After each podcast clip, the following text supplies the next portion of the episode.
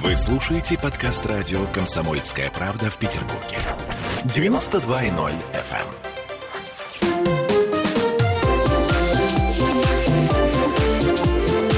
Открытая студия.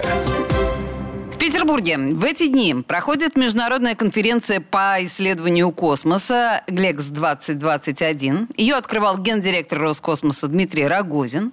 И он сейчас у нас на телефонной связи. Здравствуйте, Дмитрий. Да, здравствуйте. Скажите мне, пожалуйста, Дмитрий, почему именно в Петербурге, почему именно в Таврическом дворце, чем наш город так отличился перед космосом? Ну вот странно, что петербуржцы до сих пор удивляются тому, что в их э, городе э, и в нашем городе, любимом, в том числе и мною, проходят такие важные события. Ну а как иначе-то?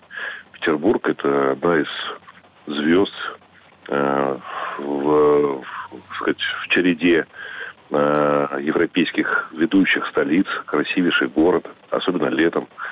Поэтому многие участники э, этого движения космических агентств, обсуждая, где будет проходить очередная конференция, попросили нас, как организаторов, провести ее именно здесь, в Санкт-Петербурге.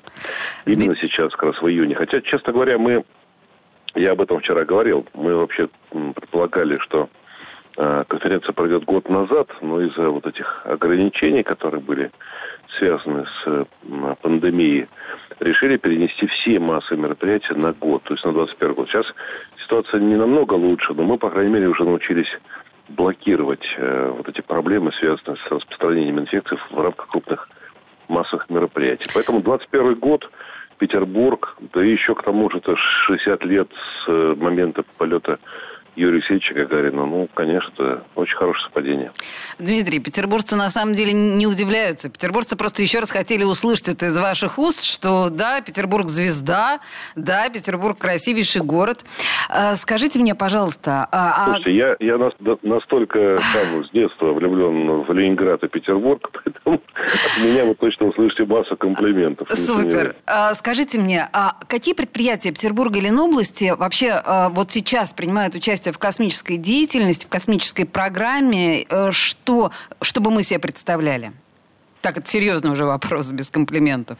В, Петербург, в Петербурге не так много у нас предприятий, э, потому что, ну, так исторически сложилось, что в основном ракетно-космическая промышленность России с точки зрения расположения вот в Ленинградской области, в городе Петербурге или в Ленинграде раньше – а, соответственно, это было больше направление противоракетной и противовоздушной обороны.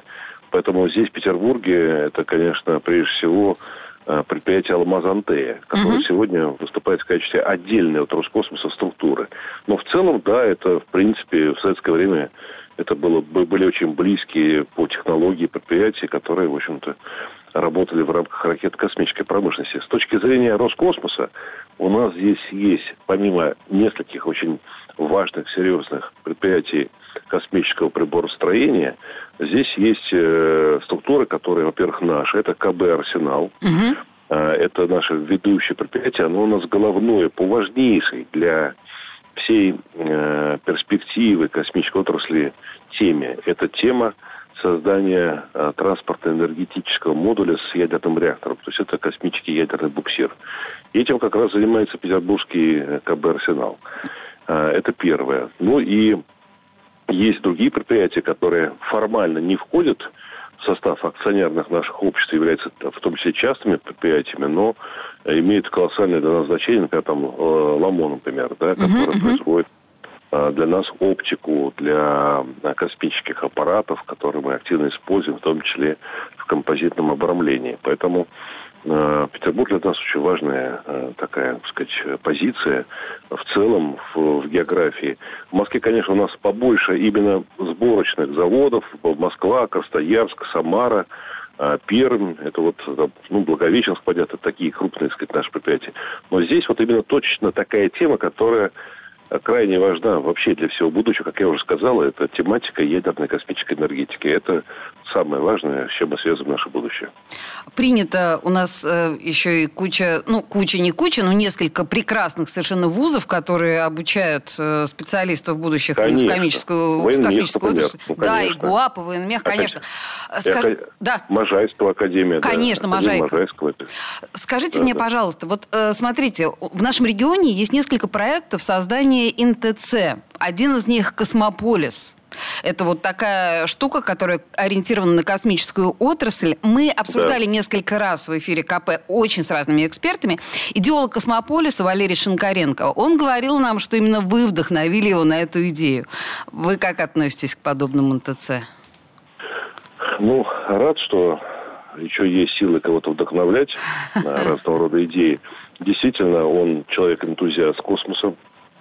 Я его знаю хорошо. Кстати, вчера мы с ним на коротке увиделись как раз на конференции Глекс здесь, в Петербурге.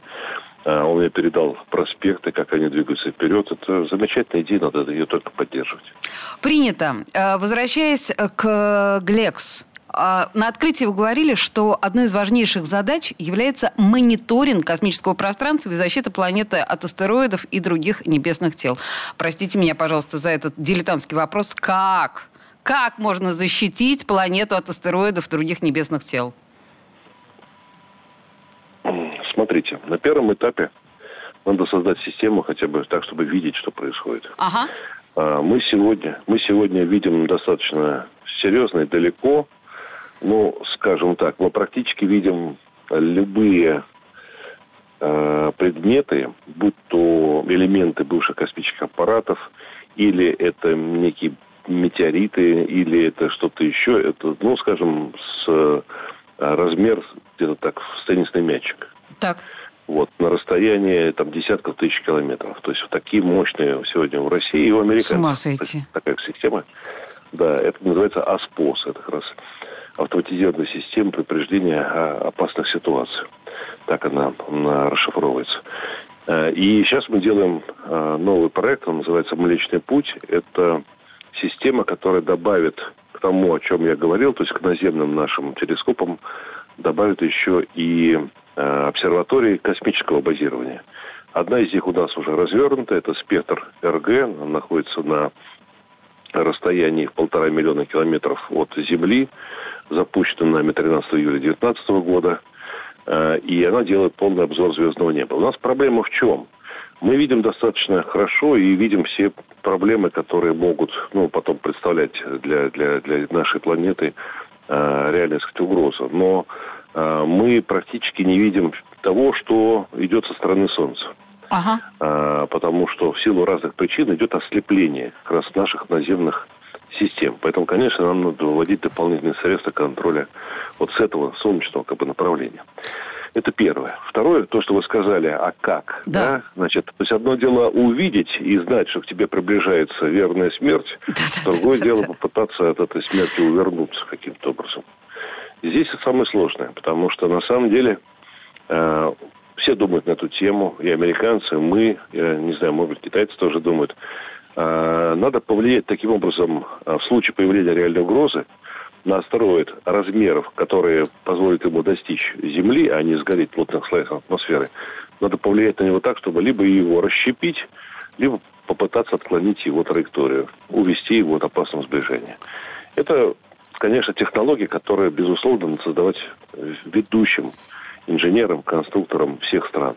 И это еще важно, почему, что надо делать вместе. Потому что если кто-то будет делать порознь, э, такую технологию, то это может просто стать ширмой для вывода ядерного оружия в космос, якобы под предлогом того, что это спасти Землю. А на самом деле ядерное оружие в космосе – это недопустимая вещь, против которой наша страна всегда выступала.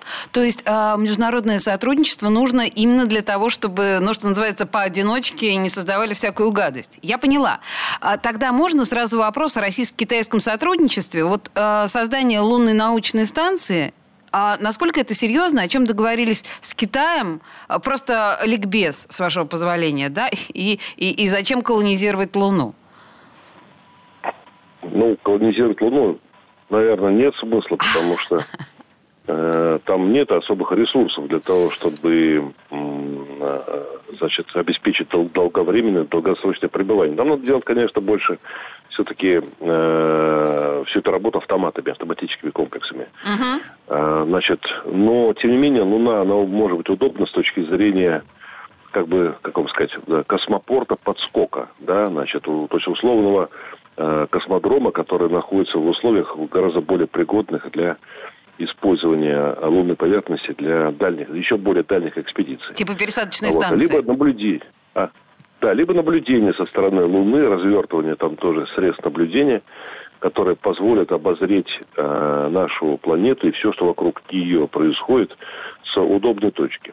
Э, если вы ставите, например, космический аппарат в какую-то на какую-то орбиту, то вам все время приходится поддерживать эту орбиту с помощью двигателя. Когда топливо заканчивается, то аппарат в силу притяжения Земли начинает сходить с этой орбиты и превращается в космический мусор и ну, становится угрозой. Угу. Если же вы просто м- прилунили аппарат, да, то есть сама Луна является как бы платформой для того, чтобы на ней размещать средства наблюдения, в том числе за Землей. Угу. Это, это очень важно. Есть еще один интересный момент. А, вот обратная сторона Луны.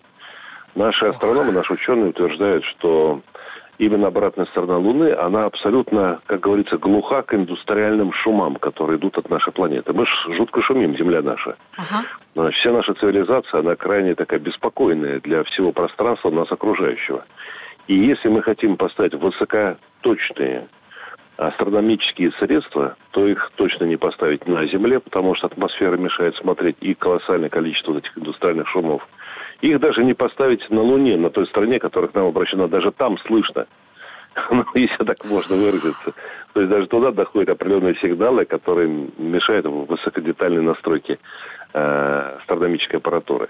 Вот обратная сторона Луны совсем другое дело. Поэтому Слушайте, то есть мы... вот такого рода системы, да, астрономического плана э, и система отработки технологий взлета-посадки в условиях э, малой гравитации, они будут полезны не столько для того, чтобы изучить Луну, а для того, чтобы от Луны дальше двигаться туда, значит, к, к пределам Солнечной системы и за ее пределы. И исследовать тихую обратную сторону Луны, как вы сказали.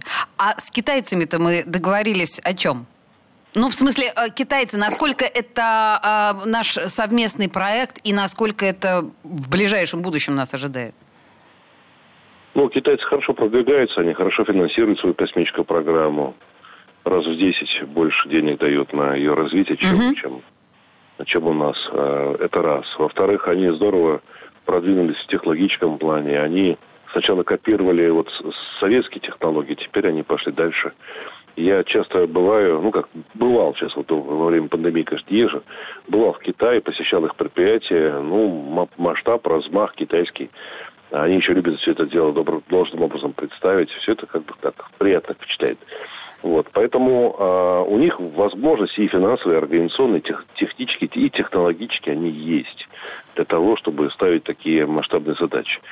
Э, но надо иметь в виду, что это э, сотрудничество, оно крайне полезно не только для нас, поскольку мы будем опираться на серьезного партнера и разделять с ним риски, но и для китайцев. Вот э, мало кто знает, например, о том, что тот самый лунный аппарат, который Китай запустил – он вообще существует благодаря а, российским поставкам так называемого ретега. Это радиоизотопный теплоэлектрогенератор. А, то есть фактически мы поставили туда изотопный генератор, который обеспечивает возможность работы вот этого как раз китайского аппарата. То есть вот. он бы не был запущен без нас? Об этом нет. Что вы говорите? То есть он без нас запущен не был бы? Я правильно вас понимаю? Да, он, да, лунная программа Китая э, реализуется благодаря поддержке России. Ага. Это просто надо знать. Принято. Надо знать, не надо по этому поводу бить барабаны, но просто надо понимать, что безусловно, мы им крайне важны, а они нам тоже крайне важны. Это хороший партнер, поэтому надо двигаться дальше. Слушайте, ну если говорить о международном сотрудничестве, наверное, все равно э, основным проектом остается МКС да? А э, Россия заявила о создании российской орбитальной служебной станции вот РОС. Я правильно понимаю? Вот совсем недавно было объявлено. Зачем? Да, правильно. Что, правильно, что, что она нам даст? Э, объясните. Тоже прошу Олег Бези. Вот когда существовала станция «Мир», это замечательное инженерное чудо советских конструкторов, э, на эту станцию прилетали экспедиции, в том числе американские. И она была вот центром притяжения. Но, понимаете, у любой конструкции, которая находится в космосе, и которая подвергается колоссальным нагрузкам, а, это и электромагнитные нагрузки, и самое главное, это вот тепловые нагрузки, когда э, то минус, минус 100 градусов, то плюс 100. Вот постоянно нагрев, э, остывание, нагрев, остывание значит, всех конструкций. В итоге происходит усталость металла. Усталость конструкции. Надо менять приборы, значит, надо менять значит, всю оснастку внутреннюю этих э, станций. Э, поэтому и, и дома-то на земле, даже самые крепкие, в конечном счете приходят в упадок. Так что говорить, допустим, о ресурсе даже сложной космической конструкции. Поэтому, когда станция «Мир» существовала, уже тогда стали увеличиваться отказы систем, угу. когда уже они заходили за предел за ресурсы. А ТЭО там, как для машины, извините, значит, не проведешь. Да, естественно, можно какие-то агрегаты поменять, но это тоже колоссальных денег стоит отправлять грузовики, с оборудованием для того, чтобы экипажи э, только занимались тем, чтобы латали какие-то очередные проблемы. Поэтому и тогда появилась Международная космическая станция. МКС на сегодняшний момент это самое дорогое, что создано человечеством. Чтобы представить себе, что такое МКС, это 460, если не ошибаюсь, тонн э, просто самого железа, которое летает в космосе из э, и, и это с размером с футбольный стадион. Это гигантская конструкция. Но она построена по такой архитектуре, что э, нельзя выдернуть какой-то устаревший блок, его выбросить, а вставить какой-то новый блок. К сожалению, она вот именно архитектура МКС, она не предполагает вечного существования путем замены элементов этой конструкции. Поэтому мы понимаем это, мы видим, что и у нас проблемы возникают на некоторых наших узлах. Ну, это что скрывать это же вся пресса тоже это писала да, об этом. конечно, конечно. Некоторые, смака... Некоторые смаковали, другие как-то более профессионально к этому относились. Нашему экипажу приходилось, в общем-то, э, бороться с разгенетизацией определенных там узлов, с выходом из строя определенных тоже агрегатов. У американцев аналогичные проблемы, просто они Э, как-то там вокруг них меньше спекуляций, потому что американская пресса с большим уважением все-таки относится к такой тяжелой работе. Значит, и в итоге мы, конечно, начинаем задумываться сейчас на тему, а что будет дальше. Вот вчера у меня был разговор с э, господином Нельсоном, это глава администрации НАСА, НАСА. новый глава uh-huh. администрации, друг Байдена, вот как раз из Петербурга я с ним разговаривал по телефону. Вот он меня уговаривает, давайте продлим до 30-го года эксплуатацию МКС. Я более осторожен, потому что мне специалисты говорят о том, что каждый год будут нарастать эти проблемы. Каждый год нам придется увеличивать траты на содержание вот устаревающих этих модулей. Поэтому очевидно совершенно, мы же все-таки лидер, мировой лидер, мы как были, так и остаемся в э, орбитальной пилотируемой космонавтике. Мы э, лучше всех умеем создавать системы жизнеобеспечения людей. И сегодня МКС, она не может существовать без э, российского сегмента. Ну, просто она взаимозависимая, взаимозавязанная вся конструкция. Э, именно благодаря нашим э, двигателям на наших кораблях поддерживается стабильность станции на орбите и увод ее от опасных столкновений. Ну и много другое мы там делаем. Короче, да. мы начали, естественно, работу над новой станцией, которую мы хотим поменять орбиту, сделать ее более удобной. Сейчас орбита МКС проходит намного южнее э, границы России. Практически мы Россию не видим. А. Только там Каспийское где-то море, где-то Кавказ и так далее. А мы хотим сделать ее так, чтобы, ну, грубо говоря, развернуть почти как солнечную синхронную орбиту сделать, с тем, чтобы каждые полтора часа наша станция новая проходила через арктический регион, который крайне важен тогда со всех точек зрения. Чтобы каждые двое суток эта станция проходила над любой точкой нашей Земли. И чтобы мы могли вести наблюдения, установить там необходимое оборудование, и ретрансляции, и мониторинга, и станция будет намного более полезна, чем даже то, что сегодня мы имеем в, в, в рамках МКС. Поэтому мы просто думаем о будущем, и здесь нет противоречий. Просто МКС надо эксплуатировать и максимально добиваться от нее эффектов, позитивных для науки, для пропаганды космической деятельности, но уже сейчас закладывать основу для новой станции. Дмитрий, ну, я поняла пользу безусловную этой станции, но вот Нельсон э, вас уговаривает, да, до 30-го года с МКС все-таки продолжать работать. А э, в случае чего на РОС, на российскую орбитальную станцию, мы пустим э, представителей других стран? Она будет только нашей, национальной или, возможно, международное сотрудничество на этой станции? Как вы полагаете? Ну, на самом деле это зависит от ее функционала, между нами говоря. Если этот функционал будет такой, как, скажем, у Алмаза, у Салют-7, да, помните этот фильм «Салют-7»? Конечно, еще бы. И, да, да, кстати, там критикуют, но, в принципе, неплохой фильм получился. Да. Значит, э, э, короче говоря, в советское время орбитальные станции были элементом э, управления военной группировкой. Угу. Поэтому на такие станции никто обычно не прилетает. Если же это будет либо двойного назначения, ну, то есть тоже какие-то задачи в интересах обороны и безопасности будет решать эта станция, что очевидно, потому что, скажем, обеспечение безопасности Северного морского пути, это задача, ну, она и гражданская, но она и, естественно, имеет отношение к компетенциям наших военных, потому что суда, гражданские проводки должны быть обеспечены действительно всем необходимым, чтобы никаких инцидентов не возникало. Поэтому это зависит, еще раз говорю, от функционала. Если станция будет заниматься гражданскими программами, то прилетает пусть кто угодно, что называется. И, да и мы сами планируем летать и на китайскую станцию, и работать и с американцами. Вот а, у нас там говорят, что... То есть э, типа, функционал, да. функционал этой станции еще до конца не определен, я правильно вас понимаю? Э, эскизное проектирование начнется в ближайшее время. Ага. Эскизное проектирование. После эскизного проектирования проводится технический проект. А, сегодня как раз я вот возвращаюсь через 4 а, часа в Москву и а, встречаюсь с руководством корпорации «Энергия». Приедет и генеральный конструктор Соловьев Владимир Алексеевич, значит, руководитель полетами МКС – и приедет ко мне Игорь, Игорь Яковлевич Азар, генеральный директор РКК «Энергия». Они как раз приедут уже с проектом документов, которые мы должны будем вносить в правительство. Я их сегодня внимательно буду рассматривать. Они как раз посвящены новой станции. Ой, мы сразу Поэтому узнаем после встречи. Идет. В прессе будет информация сразу об этом, да? О чем вы договорились? А, ну, слушайте, ну это рабочий момент. У меня каждый день таких встреч колоссальное количество. Ну, что нам трещать по каждому поводу, значит, по, каждый, как бумажку одну отнесли туда, бумажку другую принесли сюда. Важен же людям результат, да, Согласна. а не процесс. Поэтому я вот вам это рассказываю, просто чтобы было понятно, что у нас все, как говорится, в работе.